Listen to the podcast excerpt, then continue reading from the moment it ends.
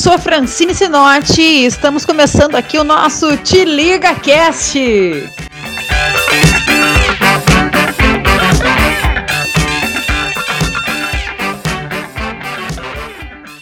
Começando aqui então o nosso segundo programa, o Te Liga Bill de Luz. Buenas, hoje eu estou aqui super bem acompanhada, né? Estamos aqui com a psicóloga, então, Daniela Marinho Souza. Vou falar aqui rapidinho o currículo da Daniela. Ela é psicóloga do Centro Rincão do Cavalo, Ecoterapia e Equitação Lúdica, docente da Universidade Católica de Pelotas, possui diversas especializações, aperfeiçoamento, curso, é palestrante, pós-graduanda também em ecoterapia. Enfim, né, povo? É uma multimulher, né? Bom, Agora que vocês já sabem quem é que está aqui com a gente, então, né? Queria te agradecer, Dani, por ter aceitado o meu convite. É uma honra estar tá abrindo aqui, então, o meu programa com entrevistas contigo aqui comigo. Né? Semana passada eu fui solitária, falei sozinha aqui. Então, hoje vou conversar com alguém, né? Uh, buenas, o programa de hoje... Ah, programa de hoje, pessoal, nós vamos falar sobre dons e talentos, tá? E antes da gente começar a falar sobre dons e talentos, eu queria te perguntar um pouquinho para o pessoal entender né, o que, que é a ecoterapia, para quem que ela é, qual é o público. Fala um pouquinho para nós sobre isso aí, Dani. Então, uh, primeiro, obrigada né, pelo convite. Queria agradecer o espaço da Rádio Cultura e também o seu convite, porque é um espaço legal né, que a gente pode pode falar e ajudar outras pessoas que se interessem por esses assuntos, assuntos que estão no nosso dia a dia, né, que precisam ser falado. E então, muito obrigada. Volte sempre. Obrigada, voltarei. Bom, a ecoterapia, né, ela é um método terapêutico, né, que utiliza o cavalo como um instrumento uh, de reabilitação. É, sempre a gente vai trabalhar numa linha multiprofissional, né, e, e e, e, nós temos outras abordagens também dentro da, da ecoterapia. Então, ele não é só para a reabilitação de pessoas com deficiência. Né? Hoje a gente tem a equitação lúdica, tem a, re, a reeducação e educação e reeducação, temos o paraequestre. E, e nessas abordagens a gente está sempre trabalhando com a pessoa. Né? Quem nos chega e que a gente vai, então, montar um programa de atendimento especializado para essa pessoa no cavalo. Mas também a gente tem uma outra linha né, de trabalho com cavalo que não é montado e que não é considerado ecoterapia, mas que é um, um tratamento, um acompanhamento e, um, e, uma atividade de desenvolvimento pessoal, né, que é a terapia e aprendizagem com cavalos. Então, essa é uma outra linha mais voltada para a psicoterapia mesmo, e que nem sempre a pessoa monta. Né? Nesse caso, é, especificamente, a pessoa não precisa montar. Então, para pessoas que têm medo assim de, de montar a cavalo, tem essa possibilidade também de trabalhar em solo que é uma nova abordagem, inclusive que eu estou trazendo aqui agora para Pelotas. Maravilha, hein? Show de bola. E ontem foi um dia super importante aí para a ecoterapia, né? Ontem foi. a gente teve aí a aprovação de uma lei, então, Isso né, regulamentando então a utilização da ecoterapia como um método de reabilitação aí para as pessoas com deficiência. Então, é um ganho muito grande, é. né? Porque a partir dessa lei entrando em vigor ontem, né, a gente começa a ter mais apoio mesmo dos, dos próprios planos de saúde, e também uma regulamentação própria para que o SUS também uh, abranja, né, a ecoterapia como tratamento. Claro. Não, ainda não existe essa, essa hum. ligação, hum. essa conexão com o SUS? Não, não, algum, não, alguns centros já atendem via SUS, muito poucos, né? Mais por verbas uh, de atendimento fisioterápico, né?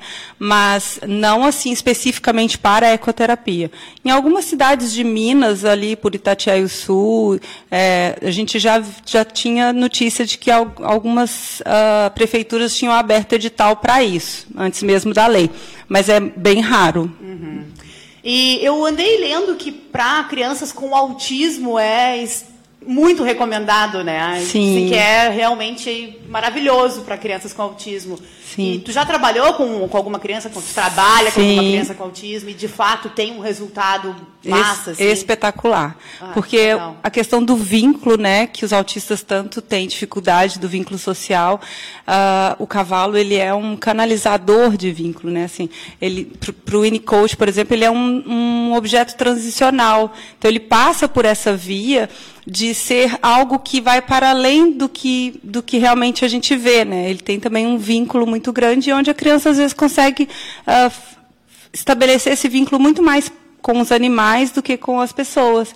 Então, a gente tem essa facilidade, entre outras coisas, como os próprios estímulos. Né? Então, a gente está trabalhando com uma terapia que é ao ar, ao ar livre, né? em que muitas vezes a gente tem todos os canais de estímulos abertos. E o fator neurológico também, né? que a gente tem uma estimulação neurológica muito grande, que é via passo. Então, é, é como se o, a estimulação, né, as sinapses fossem feitas a partir do movimento e não o contrário, como é de costume. Uhum. Então a gente estimula um corpo que vai reagir neurologicamente àquele estímulo motor. Massa. É, muito bom. de bola. Tem muito... E para quem está nos assistindo, assim, de repente tem alguma mãe aí, né, que tem um filho autista e que está ouvindo isso daí e falou Poxa, eu também quero isso para meu filho. Como é que faz? Como é que faz para encontrar aqui em Pelotas? Onde procurar esse tipo de tratamento aqui na nossa cidade? Sim, aqui em Pelotas, uh, nós temos lá no Areal né, o Centro Rincão do Cavalo, que é onde eu trabalho. Uh, e pode ser por telefone, se alguém quiser, depois entrar em contato aqui com a rádio também, pelo Facebook, enfim. Mas pode procurar ali na página, Centro Rincão do Cavalo que a gente tem esse atendimento uh, é, um, é um atendimento particular, né? Nós não temos ainda nenhum projeto, estamos, estamos programando isso, estamos fazendo um projeto para fazer uma abrangência maior das pessoas que realmente que não têm condição de pagar ou que, que possa ser apadrinhado uhum. mesmo, né? mas por enquanto ainda não é um projeto para 2020. Aqui na cidade, toda a vida, né, assim, toda a vida, faz mais de 20 anos que tem o centro da APAI, né? É um dos centros mais antigos do Brasil mas que estava desativada em função das coisas, eh, os problemas de, de, cortes de verba da saúde, que era o que mantinha o centro. Hoje parece que eles já estão é, é, recomeçando lá, fizeram uma parceria com os antigos funcionários, assim. Eu não sei explicar direito como é, como ah. funciona, mas eu sei que também hoje é um centro mais particular do que do que filantrópico, né? Mas eu não sei informar assim como seria, mas eu sei que eles estão já trabalhando novamente, ah, que é um trabalho que a APAI ofereceu durante 20 anos pois aqui é. na cidade, né? Muito importante. Uma pena que tenha sido é, desvinculado, né, com o serviço público. Sim. Bom, então assim, Dani, é, Semana passada eu falei aqui no programa sobre propósito de vida. Hum. Né? Então eu gostaria de, de perguntar para ti, né? Em que momento da tua vida tu descobriu que esse era o teu propósito? Em que momento tu resolveu falar, ecoterapia faz parte daquilo que eu quero fazer no meu futuro? Eu quero ajudar as pessoas usando essa tecnologia, essa técnica. Além só da psicologia, né, como uma ferramenta que também ajuda muita gente, mas utilizar então aí os cavalos nesse tratamento, nesse tipo de terapia. Quando Sim. é que tu então percebeu que isso era de fato o que tu queria fazer? Então, acho que vai gastar mais que meia hora. ah, ecoterapia entrou na minha vida assim que eu me formei, sabe? E eu me formei tardiamente, né? Tem essa carinha assim, mas eu já sou mais velhinha. eu, eu, eu era Depois uma... passa a receita então dos cosméticos é, pra galera que tá em casa. Tá bem. formol, né? No formol.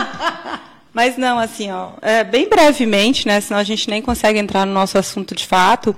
Mas assim, eu, eu perdi um filho, né? E, e, quando eu perdi o meu filho, eu, eu não sabia mesmo assim o que, eu, o que fazer. Eu era uma empresária, né? Eu tinha outro, outro, outro sistema. Inclusive, vou falar sobre isso quando a gente fala de talentos, né? E já aproveito e falo, então, de uma vez, porque uh, eu sempre quis ser professora. Esse era o meu sonho de infância, né? E, e nunca pensei em outra coisa na minha vida, a não ser ser professora. E eu, assim, fiz magistério contra gosto do meu pai e tudo, porque ele dizia uh, que magistério, não ser professora dinheiro. não dava dinheiro. Minha filha, né, assim, você nasceu para ir para trás do balcão, ele dizia. Meu pai é um amor, sabe, assim, um doce, a pessoa que eu mais amo na vida, mas, assim, é, com toda a bondade dele, ele queria o melhor para mim, né. Então, ele dizia, minha filha, você é muito boa no que você faz, né, a gente era comerciante. Então, assim, você pode formar para médica do jeito dele, né? Bem, bem simples de ser. Você pode formar para médica que você vai para trás do balcão. E aquilo são as crenças, né, limitantes da vida da gente. Aquilo, sim, ouvindo aquilo daquela pessoa que era tão meu, né, tão, tão todo meu, assim, eu fui realmente internalizando isso, né? E aí me casei e fui ser comerciante, como ele disse, Aham. mesmo tendo feito magistério, mesmo querendo fazer da aula. E quando eu fazia magistério, eu já andava procurando carteiras, é, imóveis para alugar, porque eu queria montar uma escola. Então era uma coisa muito, muito forte. Enfim, aí passou o tempo, eu fui, eu me casei com um comerciante também, fui, fui levar essa vida de, de empresária uh, do comércio. E aí eu tive o Fred, né, que hoje está com quase 20 anos, e o Bernardo veio com dois anos depois do Fred e ele não resistiu, né? Ele faleceu. E isso para mim foi assim a perda de tudo. Eu, eu me despedacei, né? Eu não era mais eu assim, não tinha lugar para mim mais. E, e aí uma, a minha psicóloga me, me orientou a voltar a estudar, quando a gente começou a trabalhar com sonhos, né, com coisas que eu, que eu sonhei na infância, o que, que eu tinha de meu, não em prol de ser mãe, ou ser mulher, ou, né, ou ser esposa, enfim, o que, que eu tinha de meu realmente. E aí veio essa, essa ideia de que eu sempre sonhei estudar. E aí, a partir daí, uh, eu voltei a estudar, Uh, e fui fazer um curso que chamava Normal Superior, que era uma continuação do magistério, né? Quase uma pedagogia, assim. Mas era o que eu achava que eu dava conta. As crenças limitantes. É, ah, mas, poxa, faz seis anos que eu não estudo, não vou dar conta de fazer um vestibular, né? Naquela, na nossa época era vestibular, então. E aí eu fiz, e eu, na, no, durante o curso eu achei muito repetido as coisas, mas enfim, estava ótimo para mim, né? E eu fiz um memorial então eu, eu resgatei todas as memórias da minha infância até a qualidade. E naquele memorial eu descobri que eu não tinha nascido para o comércio. Embora eu seja realmente uma boa comerciante, eu acho. Mas eu não tinha nascido para o comércio, eu tinha nascido para outra coisa, que era essa coisa que me movia, assim, de ajudar as pessoas, de querer fazer mais do que eu podia, enquanto auxiliar de venda ali para alguém que estava construindo uma casa. Nossa. E aí, se tu me permite só fazer uma observação, uh, para uma sacada assim, né, daquilo que tu estás falando para as pessoas que estão nos ouvindo. Vocês percebam que ela disse: uh, eu me encontrei, né, eu procurei aquilo que era meu, que era eu, que uhum. não era o uhum. outro. E, e isso é, é, é, procurar os seus dons, procurar os seus talentos, internalizar. E aí tu fez um memorial onde tu teve que retornar Toda lá. Toda a memória. E, e, é isso aí, sabe? Para as pessoas que estão na, na, naquela busca, o que, que eu sei fazer, qual que é o meu dom, para que que eu vim, eu não sei. Tem gente que acha que não tem dom nenhum, tem gente que acha que não nasceu para nada. Isso mesmo. E eu não acredito nisso, né? Eu acredito que todo mundo nasceu por algum propósito, algum dom que não estimula por algum motivo. Sim. Né? E, mas olha como isso é importante, a gente fazer esse resgate, a gente voltar lá no passado, a gente começar a analisar, porque aí a gente, com certeza, se tu parar a pensar, tu vai encontrar o teu dom. Exatamente. Eu acho que essa é a base, parar para pensar. A gente vive num mundo tão corrido, né, que a gente, a gente não para para pensar. Não, não, não tem tempo para pensar. pensar. É muito louco, né? E as pessoas falam, não tenho tempo para isso. Como assim não tem tempo para pensar? É, é muito doido, sabe? Não, Se não tu parar para pensar, tu vai conseguir uh, encontrar aí a resposta. Então, tipo, tu tava falando e eu tava... É, foi um processo mesmo de descoberta ou de resgate dos meus talentos, né? Claro. Dos dons que eu tinha, mas que eu não tinha desenvolvido porque eu tinha que ter... Eu, eu tive que desenvolver outros talentos, Sim. né? Para atuar em outras áreas. Mas, e a partir daí, então, eu, eu parei e pensei, não, peraí, esse curso não serve para mim, eu acho que eu quero outra coisa, eu quero mais que isso. E aí eu fui, e também descrente ainda, né, lá com as minhas crenças, pensando, ai, ah, não sou capaz de passar em psicologia ainda, eu acho que vou ter que fazer um cursinho e tudo. E aí passei, fiz, fiz de sangue doce, como vocês falam aqui, né, fiz, passei, passei, acho que na época eu lembro que eu passei em nono lugar, eu fiquei louca de felicidade. E aí estou na psicologia até hoje, faz 10 anos que eu me formei. Uh, depois disso, assim que eu me formei em 2009, uh, eu fui fazer uma, uma, especialização em neurociências, né, que também é uma coisa que sou apaixonada. Eu também. É, e aí, quando a minha coordenadora ficou super minha amiga, assim, porque eu acho que eu tinha uma paixão tão grande por aquilo que ela se aproximou muito de mim e eu dela. E aí ela um dia me mandou um e-mail assim: "Ah, meu filho está montando um centro de ecoterapia e precisa de uma psicóloga. O que achas? Topas? Nunca tinha pensado nisso. Nunca. Assim, cavalo para mim sempre foi uma coisa muito do meu imaginário, sabe? Ele sempre teve presente na minha vida desde pequenininha. Eu sempre fui louca por cavalo, mas cavalo em Minas a gente tem assim, ou a gente é carroceiro ou é criador de, de cavalo. Então assim, não tem um meio termo que nem vocês aqui, sabe? Todo Sim. mundo tem um cavalo. Ah, é, só tem sempre uma pessoa atualizar a pessoa. A Daniela é mineira, né? Mineira. É de Belo Horizonte, é. veio parar aqui em Pelotas. Isso mesmo. E aí, assim, para mim era algo in, in, ah, impossível, né? Pensar em ter, ter um cavalo. Então, por mais que eu tenha essa vivência da roça, né? Que os meus pais são do interior e tudo, mas eu não, não era uma coisa inimaginável. E aí eu Aí eu disse, poxa, aí eu comecei a olhar os links que ela me mandou, abri os vídeos, eu disse, meu Deus, é tudo que eu sempre quis na vida. Aí eu disse, eu não sei como é que eu vou fazer isso, né? Porque eu ainda era empresária, né? Uhum. E aí eu disse, eu não tenho tempo para isso, não sei como eu vou fazer, mas tipo, não quero saber. E, e respondi imediatamente assim, topo. E enviei. Pronto. Nunca mais. Tá Larguei. Aqui. Aí fui, fiz tudo que eu precisava dentro dessa área e sempre tenho feito. Agora acabei de fazer esse curso em Curitiba, né, que foi um ano inteiro, uh, justamente para poder abranger mais a minha técnica, mais pessoas, pessoas que querem um desenvolvimento que é algo diferente do que a, do que a própria reabilitação. Então, assim. É isso. Massa, show de bola, hein? Olha aí é. que baita inspiração para quem está nos é assistindo. Né? Dá para pensar e, olha, nunca é tarde também. Nunca ela é falou tarde. isso, nunca é tarde. Ela descobriu aí mais Recomeçar tarde, sempre. já tinha feito uma faculdade, né, já tinha estudado, era empresária e resolveu dar aquela volta por cima. Então, nunca é tarde para estudar, nunca é tarde para recomeçar. E foi, sempre dá. E foi uma loucura mesmo, porque eu, eu num determinado momento eu decidi, não quero mais. Ah, não que quero massa. mais. É coragem, né? Tem que ter coragem também para fazer isso. É, e tô aqui, né? Olha aí. E vim para cá, né? Então, assim, agora a gente vai começar a responder, porque a gente teve muitas perguntas, né? Eu fiquei até impressionada, porque a gente recebeu um monte de perguntas dessa vez. Aí meu Instagram bombou. Aí a galera que ainda não tá me seguindo lá no Instagram, me segue lá, Francine Sinotti, S-I-N-N-O-T-T, tá? Toda semana, então, eu vou fazendo perguntas lá e vocês vão me ajudando para montar o programa da próxima semana já também. Então, eu recebi várias perguntas. Antes da gente começar a responder de fato as perguntas, pode ter gente que está em casa e que de fato não sabe se existe uma diferença entre um dom e um talento, ou o que, que é, se é a mesma coisa, se não é. Então, eu vou te explicar rapidinho, tu que está aí em casa aí nos ouvindo, o que, que é a diferença, né? Para a gente poder entender, afinal de contas, qual é o meu dom ou qual é o meu talento. Então, vou te explicar de forma muito rápida o que, que é um ou o outro. Aí depois, qualquer coisa, Dani, tu me corri se eu estiver falando alguma besteira. então, assim, ó. O dom seria aquela coisa que está natural da gente, é algo intrínseco, é algo que por exemplo, eu tenho muita facilidade de aprender alguma coisa. Isso é um dom. Na, na, época do, pensem vocês aí na época do colégio. Eu tinha, por exemplo, muita facilidade com matemática. Isso é um dom. Eu tinha, ah, eu tenho um dom para cantar. Eu canto muito bem. Isso é um dom, é algo intrínseco. Não necessariamente seja só o que a gente possa aprender, mas algo, por exemplo, uma característica, né? Falar muito bem, um, sei lá, ter né, humor. Isso tudo são características que, as, que é das pessoas e que podem ser um dom.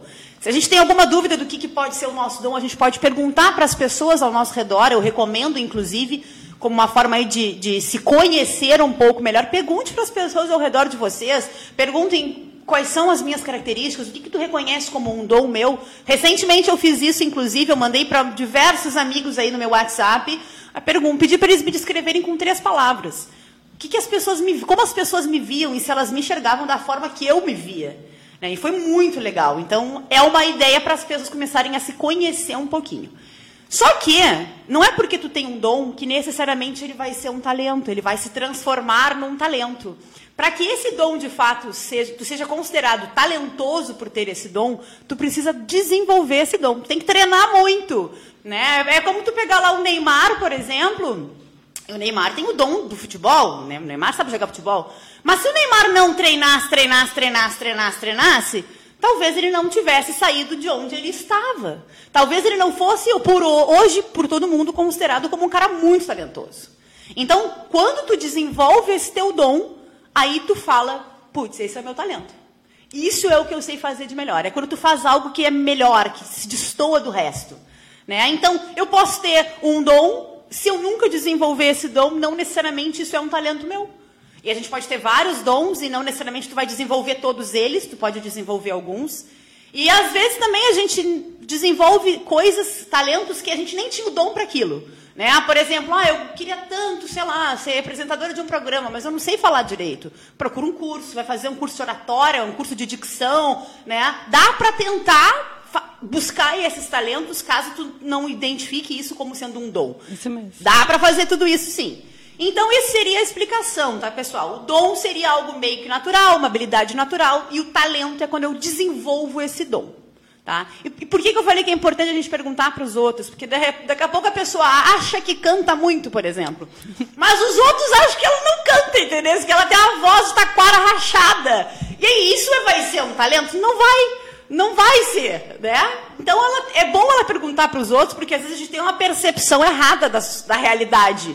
Então, essa pergunta, essa troca, ela é sempre importante. É como me vejo, como sou visto e como eu gostaria de ser e como visto. eu gostaria de ser também. Como há eu me vejo há que se ter um equilíbrio entre essas exatamente, três perguntas. Exatamente, isso aí. Uh, uma, uma, maneira aí das pessoas pensarem assim, como é que eu posso, bom, eu, eu, tenho, eu sei que eu tenho esse dom aqui, mas como é que eu posso desenvolver esse dom? Imagine então três círculos, tá? Três círculos. Um deles seria o conhecimento. Então, eu tenho muito conhecimento sobre aquele assunto. Eu vou, vou adquirir muito conhecimento, eu vou estudar muito esse assunto. Aí eu tenho outro círculo que é a técnica. Eu vou buscar técnicas para poder aperfeiçoar, e não só aperfeiçoar isso que eu estudei, mas colocar para fora. Porque agir é muito importante. A gente começa Com a certeza. engolir muita informação, muita informação. Ah, eu sou expert em tal coisa. Já mostrou para os outros? Nunca. Não adianta, tem que ter a prática, tem que ter a ação. E esse seria o terceiro círculo. Então a gente tem um círculo do conhecimento, um círculo aí da técnica, onde eu vou testar então, né, qual é a técnica que melhor vai manifestar esse meu conhecimento, e a prática, que é o outro, terceiro círculo. Aí, essa junção dessas três, então a gente tem um talento desenvolvido. Então, basicamente, aí para o pessoal tentar, né, pensar como fazer. habilidade e atitude, né? Com certeza, né? Tem que, tem que botar para fora, né? A gente fica, às vezes, botando muita coisa para dentro. Lê, lê, lê, lê, lê, estuda, estuda, estuda, estuda, estuda. E as pessoas nem sabem que tu tem aquele conhecimento que tu não age. Não bota para fora. Tem que agir. Vai do jeito que tu, que tu sabe, né? Vai vai aprendendo vai assim no meio mesmo. do caminho, exatamente. Aí cai, dá, dá com a cara no chão, levanta, e é assim que é. Né? Olha, se eu fosse pensar, é um, ah, como é que eu vou ter um programa na rádio? Olha, eu nunca falei, não, falei só poucas vezes na rádio, não vou ter um programa. Mas aí a gente aceita, né? A gente vai, se joga e vai aperfeiçoando durante claro. o negócio, entende? É o topo. É, exato, é isso aí. Não pensar muito, falar vamos. Vou. É isso, né? Não pensa muito e vambora. Tu, tu acha que eu tô certa nessa minha reflexão? Vai com medo mesmo. Vai com medo, né? Com ah, certeza. mas eu tô com medo. Maravilha. Vai de embora com medo igual. Seria mais fácil se não tivesse com medo, mas já que tá, vai com medo mesmo. É, tenta administrar o máximo possível. Não deu, Exato. encara, para não ficar dentro de um casulo a vida toda, né? Exatamente. Guardando os seus talentos. E aí a gente tem aí, nessa função do talento e do dom, então a gente tem os pais, eu acho, como um, um, um centro, assim, né? Algo central, algo ba uma base, uh, como se fosse um sedimento, assim, para que a criança pudesse, de fato, descobrir e se desenvolver. Uh, uma vez eu li, e aí tu me disse se eu estou certa ou não, eu li uma vez, eu não me lembro aonde, que 80% dos problemas de, uma, de um adulto, eles têm uma certa uh, responsabilidade na relação lá na infância com os pais. Então, muitos dos nossos traumas, eles são gerados por alguma relação com os nossos pais. Né? E aí eu me pergunto, estaria então o Renato Russo equivocado quando ele escreveu Pais e Filhos, naquela parte onde ele fala: Você culpa seus pais por tudo. Olha aí o talento. Isso hein? é um absurdo. E aí, Dani, é um absurdo ou não é culpar os pais por tudo? Que talento, hein, mulher? a gente não pode perder a oportunidade, né? Baita talento aqui escondido. Palmas pra ela. Que talento, hein? Ah, eu nem vou me arriscar, ainda mais com o ar-condicionado, já fiquei meio rouca, né? Mas assim, ó, não, não é. Mas o problema é a tendência mundial de se colocar realmente a culpa nos pais sempre. Tem uma, uma autora que chama Beth Monteiro, eu adoro a, a Beth. Ela tem um livro chamado A Culpa é da Mãe. Hum. Fantástico, indico, inclusive, não está nem aqui no script, mas enfim, a, a Beth conta exatamente como a mãe vai fazendo tudo né, pelo filho, e isso realmente vai uh, construindo né, a personalidade daquela criança. É lógico que, que não dá para culpar os pais por tudo, uhum. mas eles são os grandes responsáveis pela nossa criação. Eu acabei, agora há pouco, acabei de citar o meu pai como a pessoa que eu mais amo na uhum. vida e que teve um papel predominante no sentido de me tolir de desenvolver aquilo que eu sempre sonhei fazer. Mas, mas é, isso eu fui aos poucos entendendo que, peraí, não é bem assim. Uhum. Né? Então, a gente precisa muito se conhecer, a gente precisa muito entender quais quais os nossos dons e para quais talentos a gente está realmente é, apto a desenvolver. Porque senão a gente fica só nessa, da culpa do meu pai, a culpa da minha mãe. É porque minha mãe fez isso comigo, é porque meu pai não foi presente, porque meu pai foi né, negligente, a mãe foi negligente, ou a mãe, minha mãe trabalhou demais, ou a minha mãe me protegeu demais, enfim. N desculpas é para não se desenvolver. Então, assim, a, a chave de tudo, né, eu sempre acredito nisso, é o autoconhecimento. É olhar para si, é olhar para aquilo que você sabe fazer, que você gosta de fazer, e então colocar em prática. O que você falou, conhecimentos, habilidades e ação, atitude. Maravilha. É e aí eu tenho uma pergunta, né, hum. que linka aí com essa coisa aí do pai, da mãe, da responsabilidade. Ela é da Cíntia Rubim.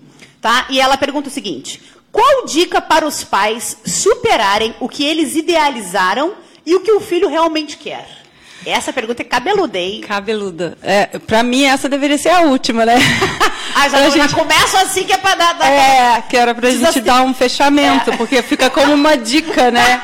Mas hashtag fica a dica, né? Que infelizmente. É pra vocês verem que a gente não combinou nada. Não, a gente não combina. Uh, infelizmente, assim, os pais eles estão muito presos a questões uh, financeiras, né? Porque é lógico, a gente que é pai, a gente que é mãe, a gente sabe o tanto é, o quanto é, o quanto custa, né, né em termos não só financeiros, mas também em empreendimento é, pessoal criar um filho. Então é, é uma briga assim, né, entre a realização pessoal e o poder financeiro, o poder, né, o status social. Bom, assim, esses pais, né, normalmente eles não, não passaram pelo reconhecimento uh, dos seus dons e se desenvolveram plenamente. Eles estão ali fazendo o que dá para fazer, Exato. né? Então é muito difícil é, a gente cobrar algo de alguém que não pôde realizar, né? Se ele é uma pessoa que não dá conta de viver com a, da forma como ele vive, então é uma pessoa que só trabalha, que, que conta os dias para chegar o sábado, né, para chegar a sexta-feira, porque a entrega assim como um cabide à, à, profissão, não tem isso como algo prazeroso, é realmente muito difícil de estar tá conseguindo ser, inclusive espelho para essa criança, né, de demonstrar o quanto de prazer se pode ter ao trabalhar. E aí é bem importante que a gente pense numa dica, né, é, é, essa de que os pais se conheçam mais, que eles se questionem mais, né? Do que que eu faço, como eu faço, é, se isso me faz feliz. Será que eu deixei para trás alguns sonhos engavetados, desejos não realizados, enfim? Então perguntar se isso já é um começo. Eu acredito que quando a gente começa a se questionar sobre isso, a gente já começa a entender que, peraí, eu não quero que meu filho viva como eu vivi né? num período em que a gente fica é, meio encaus, é, encausulado mesmo, né? Como fala assim? Encaus, enclausurado, é, dentro de uma cápsula, né? Fazendo aquilo que nos foi dado para fazer, e não aquilo que a gente realmente desejou fazer. Uh, mas falando também sobre, sobre projetos, né? Filhos sempre são projetos. Então, é, é muito difícil, assim, grossamente falando, né? É muito difícil a gente abrir mão de um projeto. Porque a gente que quis que eles nascessem, né? A gente escolheu ter filhos e quando ele nasce é como se aquilo fosse da gente. É verdade. E a gente começa assim, vai fazer tudo que eu não fiz. Aham. Eu vou dar tudo que eu não tive. E aí a gente e começa. A gente faz tudo errado, né? A gente faz tudo errado, exatamente. E aí a gente consegue, é, a gente na verdade não atinge o melhor que essas crianças podem dar, que é o potencial de ação de ser o que elas são, né? A gente deixa de ver as crianças como elas são, os sinais que elas nos dão, como agora a gente estava falando, né, do quanto é importante assim brincar bastante, saber o que, que sonhou na infância, uhum. o que, que o que, que deixou de fazer, uh, para que a gente consiga, peraí, o que, que eu gostava de fazer? E agora? Como é que situação que eu estou? Será que eu estou fazendo tudo aquilo que eu tinha sonhado? Não, eu virei um executivo, trabalho é, 60 horas por semana e não dou conta nem de mim, que dirá de criar alguém, né? E aí outra dica que talvez uh, seria bem legal da gente pensar uh, é que as pessoas possam olhar para os filhos, né? possam sentar com os filhos, conversar com os filhos, é, entender o funcionamento dos filhos, para que eles possam dar esse, esse, esse, feedback, né? As pessoas, os pais, é difícil a gente entender, né, que o filho não é uma extensão do nosso corpo. Não, a gente acha que é a uma cópia é, fidedigna. É, a gente acha que faz parte, né? A gente saiu de, da, da, mãe, por exemplo, mas o cordão umbilical ele é eterno. Não, aí acabou. A gente quer que seja, que, que siga a risca um molde, aquilo que nós né? planejamos para ele, não o que ele quer ser, né? É. E aí, assim, a gente deixa, a gente perde muito quando a gente faz isso, né? Porque a gente parte do, do princípio que aquilo é um projeto e não uma pessoa. Claro. Né? Então, olhar para os filhos como seres, como pessoas de, capazes de tomar decisões e de serem melhores da forma como eles acharem melhor. Não como a gente sonhou que eles fossem. Mas não é fácil, não, né? Não é, né? É Às vezes eles tomam. De... Eu já estou com um com quase 20, né? Então, assim. Eu sei que não é fácil. Quando eles crescem, a gente fica assim, mas, poxa, tinha tanto potencial para tal coisa, para outra coisa. Peraí, mas o que, que ele quer? Eu passei por um processo de descoberta, não, não significa que aquilo que eu desejei tanto ficou ali engavetado um tempo e agora eu posso realizar. Uh, ele também tenha. Pode ser que ele leve mais tempo para desenvolver isso do que eu, né? Enfim. É, essa pergunta foi de, um, de, uma mãe, né? E aí agora hum. a gente tem uma, uma, uma, pergunta de um filho. Olha só, a Ai. Alessandra Neis. Deixa eu ver ela, se eu acho minha pergunta. Ela né? perguntou assim, ó. Como fazer para seguir nosso sonho sem as crenças que fomos ensinados na infância? Ah, vou ter que mexer nos meus papéis. É para linkar bem aí com o que ela falou, né? Que ela falou aí então de, de que a gente tem que fazer aquilo que a gente quer, de que o pai tem que olhar para o filho como um ser aí outro, né? Que não é eu. Ah, que me não ajuda vai... aí, porque eu não achei assim não, mulher. me né? ajuda então, aí. Como fazer para seguir nosso sonho ah, sem as Meu crenças. aqui, porque ah. tem que ter uma colinha, né? Olha, deu uma enrolada aí para Dani poder se achar dos papéis. Deixa a gente combinar isso antes para não dar ah, uma nota. O negócio legal é assim, entendeu? Ah. O pessoal gosta é assim. Da próxima é. vez nós vamos combinar. Ah, coisas. não, se fica combinado, fica muito robotizado o negócio. O negócio é assim, aqui, ó, vai ah, na hora, só vai. Só para me dar uma colinha aqui, poxa é vida. Assim. Senão a gente faz gravado, né? Se é para ser ao vivo, ser esse negócio aí mesmo. Pois é, eu até já falei um pouco sobre isso, né? Quando eu falei das crenças Exato. que indire indiretamente a gente vai recebendo, não, não importa assim o quanto a gente ame os filhos, a gente vai imbuindo neles crenças que são nossas, né? E muitas vezes, às vezes a gente só repete crenças da sociedade, inclusive, né? Quando a gente coloca coisas que são muito uh, rígidas, né, de dizeres sociais e que nossos filhos estão muito à frente da gente já, né? A gente está super atrasado com relação a eles no sentido de, de vivência, de abertura para o novo, enfim. Mas quando a gente fala de crenças, é bem importante a gente pensar uh, que o primeiro passo para lidar com as crenças é tornar isso consciente. Né? Então, quando eu citei, ah, meu pai sempre me dizia, minha filha, que você pode formar para médica, que você vai para trás do balcão. Putz, assim, como assim, né? É, e aquilo realmente, para a pessoa que eu mais amava, aquilo está dito como lei, né? Então, uma, uma crença, ela muitas vezes vira uma lei na nossa cabeça.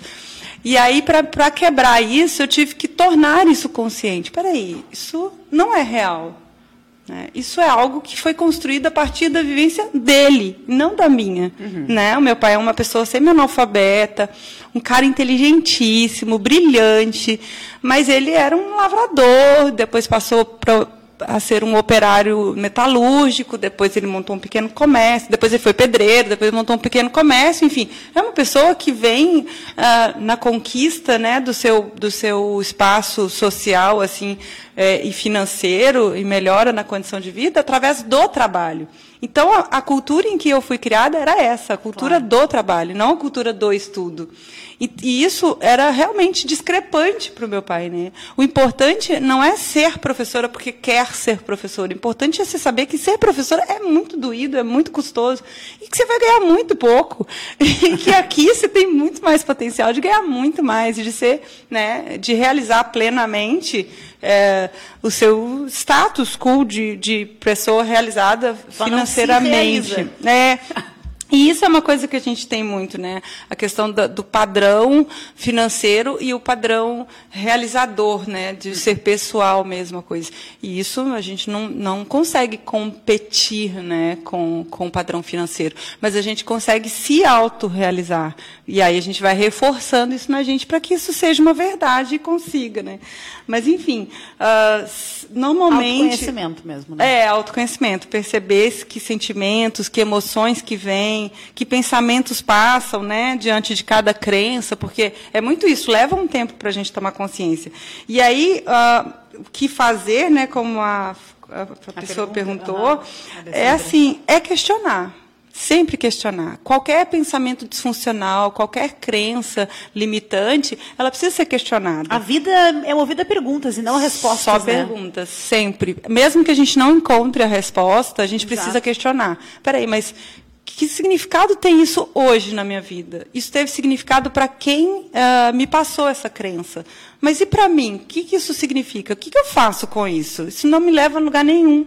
Então, sempre, qualquer pensamento disfuncional, qualquer crença que não seja para, que não esteja de acordo com aquilo que você deseja, deve ser questionada e perguntar mesmo, conversar. Eu gosto de brincar que eu trago para o meu lado e digo: e aí, como é que vai ser isso? Vamos conversar. Como é que nós vamos fazer para entrar num acordo? Eu não quero desfazer das coisas que eu aprendi, que formaram a minha personalidade, em que eu admiro e que eu sei que estão, estão bem resguardadas, mas e para e a vida? Para a vida hoje, como é que eu vou lidar com isso? Então, é mais ou menos isso, Maravilha. tentar, de alguma forma, ir ah. quebrando essas crenças, uh, pensando que elas não nos pertencem, uhum. e, de repente, até entregar isso, sabe? Às vezes as pessoas têm muita dificuldade de conversar com os seus entes queridos, né? de dizer para eles, olha, lembra aquilo que você me dizia? Assim, foi tão positivo na minha vida, mas hoje já não me serve mais. Então, assim, às vezes o pai já morreu, a mãe já morreu, né? A tia que criou já morreu, enfim. E aí a pessoa fica, tá, mas vou entregar para quem, né? Entrega para o mundo, para o universo. Diz, olha, isso não me pertence. É. Não foi eu que criei essa regra, né? Então eu tenho novas regras. Tenho, eu quero jogar isso do mais do meu jeito agora. Tá certo. E eu, é bem importante assim a gente uh, procurar descobrir, né, o que, que é o nosso talento, o que, que é o nosso dom, o nosso, como tu falou, né, descobrir é. o eu, o que, que é meu, né? Uh, porque assim, até a gente pode viver, como tu falou, né, uma vida sem nunca ter descoberto. A gente vive, né, muitas vezes nossos pais vivem uma vida sem nunca ter descoberto seus dons e se esforçam para ser bons, muitas vezes, sem nunca terem descoberto seus dons. Mas uh, tem uma frase que eu gosto muito, que ele é do Joel Moraes, ele é ex-nadador e atualmente ele é palestrante e escritor. E ele diz o seguinte: um esforçado pode ganhar de um talentoso preguiçoso, uhum. mas um talentoso esforçado ganha de qualquer um. Uhum. Então eu acho assim, ó, que por mais que a gente seja esforçado, mas a gente não encontrar o nosso dom, tá, tudo bem. Mas sempre vai ser passado pelo cara que for talentoso. Claro, claro. Então a gente tem que procurar o nosso dom, desenvolver isso para que isso vire um talento, para que a gente de fato possa dar a nossa potência máxima. Isso é Sim. é importante. E a potência máxima está na paixão. Exato, né? é, é o que vai te mover, né? É naquilo que vai te mover, é naquilo que, que te, vai fazer feliz em fazer aquilo, né? E aí às vezes a gente chega na idade adulta e aí a gente não sabe, né, como achar isso porque já passou tanto tempo, será que dá? E aí tem uma pergunta da Karen Leal que ela hum. perguntou o seguinte: quando nossos pais não conseguiram realizar essa tarefa e já somos adultos, qual a melhor forma de descobrirmos nossos propósitos e talentos? Acho que eu já respondi, né? Eu acho que já meio que tá, né? É, porque é autoconhecimento, né? É saber lidar com as crenças limitantes, com tudo que foi, te foi ensinado, né? Não descartar isso de, de jeito nenhum, porque isso é o que nos formou, mas uh, saber que a gente é que tem que pegar as rédeas da nossa vida, né? Claro. Não, não vai ser mais aquela pessoa que te orientou durante uma vida que vai dominar e que vai levar a sua vida até o fim. Então, é, é um abraço mesmo ao seu propósito de vida, à sua conquista. Pegar as rédeas da vida, acho que é a melhor uh, analogia né? que é. podemos fazer, pra inclusive para mim. Com ecoterapia, pegar as rédeas da vida é fácil, né? Pega as rédeas e segue seu caminho. A gente já é respondeu, isso. então, basicamente, a pergunta da Cássia, que ela disse o seguinte: não pode ocorrer influência do ambiente e a criança ser influenciada pela atividade dos pais? É óbvio que sim, sim né? claro e que é, no, sim. Na grande maioria, eu acho que é o que acontece, né? Claro que sim. É. Muitas vezes, é. muitas, muitas vezes. Mas a gente ainda tem outra chance, né? De. Com certeza. Agora tem uma pergunta diferente. um pouco mais cabeluda, a gente já está quase terminando Ai, aqui. Meu Deus. Nosso tempo já está esgotando. Que é o seguinte: é da Luana Barreto. É possível nossos pais nos frustrarem na infância e essa frustração nos impedir de ah, realizar nossos sonhos? É uma pergunta. Frustrar, falar de pai deixa e de achar, frustração parece que não, não linka, né? Porque geralmente, poxa, o pai não é o cara que tu espera que vá te frustrar. Ah, mas olha mas bem. Mas acontece, mas claro. acontece muito, né? Não, e, demais. E... Nós não somos perfeitos. Nós somos pais e mães, pessoas, Exato. né? A gente ocupa um papel que nos é dado quando a gente é, a, adota ou tem um filho, né? A gente assume esse papel de pai e de mãe. Então gente, nós somos pessoas, nós somos uh, falhos, né? A gente é um ser humano cheio de, de comprometimentos assim emocionais. E a gente frustra os filhos mesmos. Claro que sim, mas é. mas a, eu, a minha resposta seria sim e não. Ah, ó. Por quê, né? Uh, quando a gente pensa assim, uh, no, no, quanto a gente precisa da aprovação dos nossos pais, né? aí assim a gente toma isso como algo muito grande. Né? Então eu, eu realmente comecei a minha fala dizendo sobre isso, né? do, do quanto meu pai é importante na minha vida né? Ele é sem dúvida o homem que eu mais admiro no mundo, né? Imagina, meu marido está me ouvindo, meus filhos homens, tenho dois ah, filhos eu homens. eu também. É... Meu pai é o homem que eu mais amo nessa vida. Pois também. é, eu tenho dois filhos, né?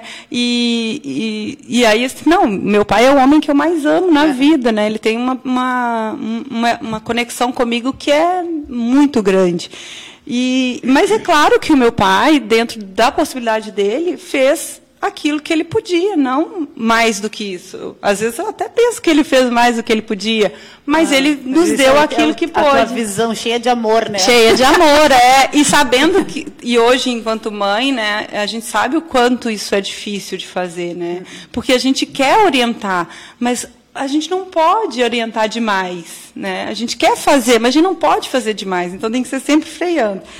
Uh, e não, porque assim, isso não é determinante. É, é verdade. Né? Então, As pessoas às vezes passam a vida inteira, né? ah, mas culpa. Meu pai fez isso, mas faz, faz quanto tempo isso? Mas, mas, mas, mas quando que foi isso? Ele... Ah, eu tinha 9 anos. E, e aí? Tu tá com 37 agora, e? E agora? Como é que é? Quase 30 anos que isso aconteceu, é. isso ainda te move. É, e aí é isso, é. assim, isso não é determinante. Uma crença, uma frustração, isso não me define, isso não pode me definir. Então, é hora, se alguém estiver nos ouvindo e estiver pensando sobre isso, né, é importante que a pessoa saiba disso, que nada nos define mais do que a gente mesmo. Só a gente mesmo pode definir aquilo que a gente quer, aquilo que a gente gosta, aquilo que a gente não gosta. Se tem alguém definindo isso por nós, é porque está tudo errado. É né? Então a gente precisa entender que isso nada na vida é determinante, é apenas aquilo que a gente realmente acha da gente. Então quando você citou assim, como eu me vejo, como os outros me veem, mas como eu quero ser vista? Uhum. Né? Então eu pego isso para mim. Não, peraí, mas eu não quero mais ser vista como a Daniela é, comerciante. Eu quero ser vista como Daniela professora, Daniela psicóloga, Daniela ecoterapeuta, Daniela esposa, Daniela. Eu tenho outros papéis que, que, que eu gostaria de ser vista muito mais do que esse. Então eu vou assumir mais esses papéis. E aí a pessoa precisa ter muita coragem, né, para assumir o que ela realmente é, porque é caro assumir o que a gente quer. Custa muito caro da gente. Né? Verdade. A gente tem que abrir mão de uma série de coisas, a gente tem conquistas, mas há duras penas, há muito esforço. Então, é caro, mas, mas vale, a, Vale pena. né? Claro Vale a pena. que vale a pena. Então, agora sim, para a gente finalizar as perguntas, tá? A gente vai se Tem encaminhando aqui. Na realidade, a gente já respondeu várias ao longo do caminho, por isso que eu nem É. fiz, tá, pessoal? Então, assim, ó, algumas eu nem fiz porque ela já acabou respondendo. Essa daqui, me pa- ela me passou tão angustiada, coitadinha. Ai, não, da medicina não. É. Mãe, uma angústia. Ela pediu, inclusive, para não ser identificada, porque ela, ela tava muito angustiada. Cadê? Então, assim, eu não posso não deixar de fazer, porque precisamos ajudar essa pessoa. Eu nem sei qual que é mais a pergunta. Eu vou fazendo aqui a pergunta, então. É assim, ó. Olha, Ah, vejam se aí. vocês não vão se identificar aí em casa também. Acredito que ela seja jovem, né? Estudante, pelo que ela diz aqui, então é algo que pode acontecer Ah, com muita que eu gente. nem tenho. E é assim, ó. Perdi. Meus pais não me deixaram fazer a faculdade de educação física que eu tanto queria. Pois me disseram que não dava dinheiro. Ou, né? Se eu tivesse seguido esse conselho também, eu não teria feito biologia e aí, né, podia estar rica, quem sabe. Né? Fui fazer, viu? Não ouvi meu pai e minha mãe. É bem assim. E aí ela diz assim: acabei cursando medicina. Olha só, o sonho que é muita gente quer. Mas ela diz que não ama o curso. O que eu faço? Ah, essa pergunta é muito difícil, né, gente? Pensa bem, pobrezinha da deixei, pessoa, Deixei né? por último essa. É, assim, a gente não sabe se ela terminou o curso, se ela já é médica, É, né? ela- Essa acabei pessoa. cursando medicina, mas não sei se É, não, a gente não sabe. E ela faz uma pergunta assim: o que eu O que faço? eu faço? Pedindo ajuda nela. É, assim, por favor, procure um psicólogo, gente. Porque, ah, não é assim, é uma, é um- uma dúvida muito cruel, né? É. Então, assim, é exatamente aquele patamar, né, da, do- da projeção financeira, do status social. Imagina o que é o status social de um curso de medicina, né, da pessoa se tornar médica. E, não, eu só queria fazer educação, Educação física, física. Mas, assim, o que, que eu posso dizer é que ah, sempre é tempo de recomeçar. A única coisa que eu consegui pensar para dizer para essa pessoa é que, ah, pensando em mim, na minha história de vida, eu era uma empresária que tinha uma condição financeira muito boa, enfim, e que eu tive coragem de chutar o pau da barraca, digamos assim, né? E eu tive, eu realmente tive coragem de dizer não, isso não serve para mim, eu não sei como é que eu vou viver, enfim, mas eu vou dar meu jeito e Serve bem pra ela essa tua, a tua vivência. é, entende? Foi quando eu, quando eu vi, eu fi- eu fiquei me vendo, me vi assim na pergunta dela, em função disso, tipo, o que, que eu faço com isso tudo que eu tenho, né? Que é muito. E que, eu, e que se eu abrir mão, eu, eu sei que eu vou sofrer muito, mas assim, eu pensei em tantas coisas para ela, tipo, sei lá, fisiatria, né? Algo que ela possa se realizar de alguma forma. Já adquiriu. E o que, que tem fazer um curso de educação física agora ou depois que terminar a medicina? A gente não sabe se ela já se formou, mas enfim, que ela procure alguém que a ajude a entender esse processo de mudança, de recomeço, de renovação, que ela consiga encontrar alguma forma de se realizar pessoalmente, porque senão ela vai ser uma péssima médica. É. Né? Ela não vai ter paixão, ela não vai ter prazer em fazer aquilo, já que para ela a pergunta dela é realmente muito angustiante, É, né? né? Então, é, então, assim, a gente percebe que é alguém que está em sofrimento com aquilo, né? Ah, mas que há solução, né? Nada está perdido. Ah, às vezes eu fico pensando muito sobre isso, sabe? Ah, o curso de medicina, ele, infelizmente, ele tem um alto índice de suicídio, né? E, e a gente sabe que, que muito desse, dessa, de- desse índice está ligado a essa projeção que os pais fazem é. De que querem que o filho seja médico, de que querem que o filho seja médico, muitos são filhos de médicos, enfim. Mas, assim, ah, pensando sobre o nosso assunto hoje, eu pensei muito sobre isso, sabe? Quantas pessoas são muito infelizes no seu trabalho, fazendo aquilo que elas fazem e não aquilo que elas escolheram fazer, né? E essa pessoa, não sei se é uma menina ou um rapaz, É mas uma enfim. menina, mas pediu pra não ser identificada. É, ela, ela precisa de ajuda, né? Precisa de ajuda psicológica para entender o contexto dela, assim. Como é que ela vai fazer com, esse, Ahn, com essa Dani, vida que está aí começando. Eu não deixei essa pergunta por último por acaso, Ah, tá? tá, é. Ela foi esquematizada aqui na minha cachola. É que é o seguinte, penso eu comigo o seguinte. O ser humano, no geral, a gente gosta muito de atalhos, né? A gente hum. adora um atalho. Se tiver uma resposta pronta para as coisas, a gente vai ficar muito feliz de seguir. Sim, foi o que ela fez, né? O que eu faço? É isso, o que eu faço. O ser humano adora isso. Não é à toa que a gente eh, compra coisas que são milagrosas, é. que, gente, que, que, as pessoas vendem coisas, promessas que a gente sabe que é impossível de ser realizadas, mas isso vende. Sim. Porque o ser humano ele quer as coisas muito rápidas, né? É para ontem. Se puder fazer isso, aqui. se eu puder emagrecer 10 quilos em 21 dias, como a gente vê vários aí na internet, né? Emagrece em 21 Aí Deus me, Deus me livre, vou querer esse negócio para ontem. É. Porque a gente é movido por emoção. Tu falou que tu fez aí uma, uma, uma, um aperfeiçoamento em neurociência, né? E aí a gente falando um pouquinho assim da, do nosso cérebro em si, a dopamina ela nos faz né, agir meio que sem pensar, assim. Por quê? Porque a gente quer aquela recompensa imediata. Rápido. A dopamina é um neurotransmissor, pessoal, que age aí, uma substância química que age no nosso cérebro e ela é um hormônio do prazer, só que ela quer uma recompensa imediata. Então, quando a gente vê uma promoção na internet e eu não tiver que pagar isso agora, melhor ainda, né? Aí a gente enche a cabeça de dopamina e a gente age muitas vezes sem pensar. Então, a gente está sempre buscando o atalho.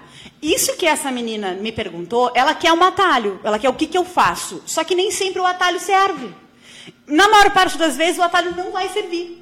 Na maior parte das vezes, o atalho vai te levar para uma rua sem saída. Uhum. Né? Não vai te levar para uma avenida com horizontes abertos.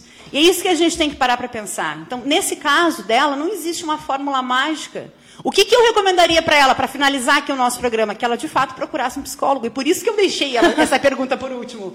Né? Porque a gente está falando com uma psicóloga aqui e que ela não é detentora de todas as respostas, ela não, não tem todas as respostas. Quem vai responder, de fato, essas respostas é a pessoa. Engraçado que a gente, sem combinar, pensou mais ou menos a mesma coisa. Porque eu, eu citei exatamente, quando eu rascunhei assim, uma resposta plausível, né? eu usei exatamente esse, esse exemplo, sabe? Assim, quando a gente está usando o GPS no carro e a gente entra numa rua errada, né? O GPS não te diz que você não vai chegar onde você precisa, né? Ele só te diz que está recalculando a rota. Então, quando eu pensava nela, eu pensava nisso. Se ela só precisa recalcular a rota, a rota dela, né? Se ela estiver ainda fazendo medicina, que ela continue, termine o curso, enfim, mas que ela recalcule essa rota. Há vários caminhos que levam ao mesmo fim, Exato. desde que ela decida percorrer esses caminhos, decida passar por curvas difíceis, por caminhos mais sinuosos, mas que sejam uh, que ela tenha um propósito final, né? Que é encontrar o que ela realmente quer fazer.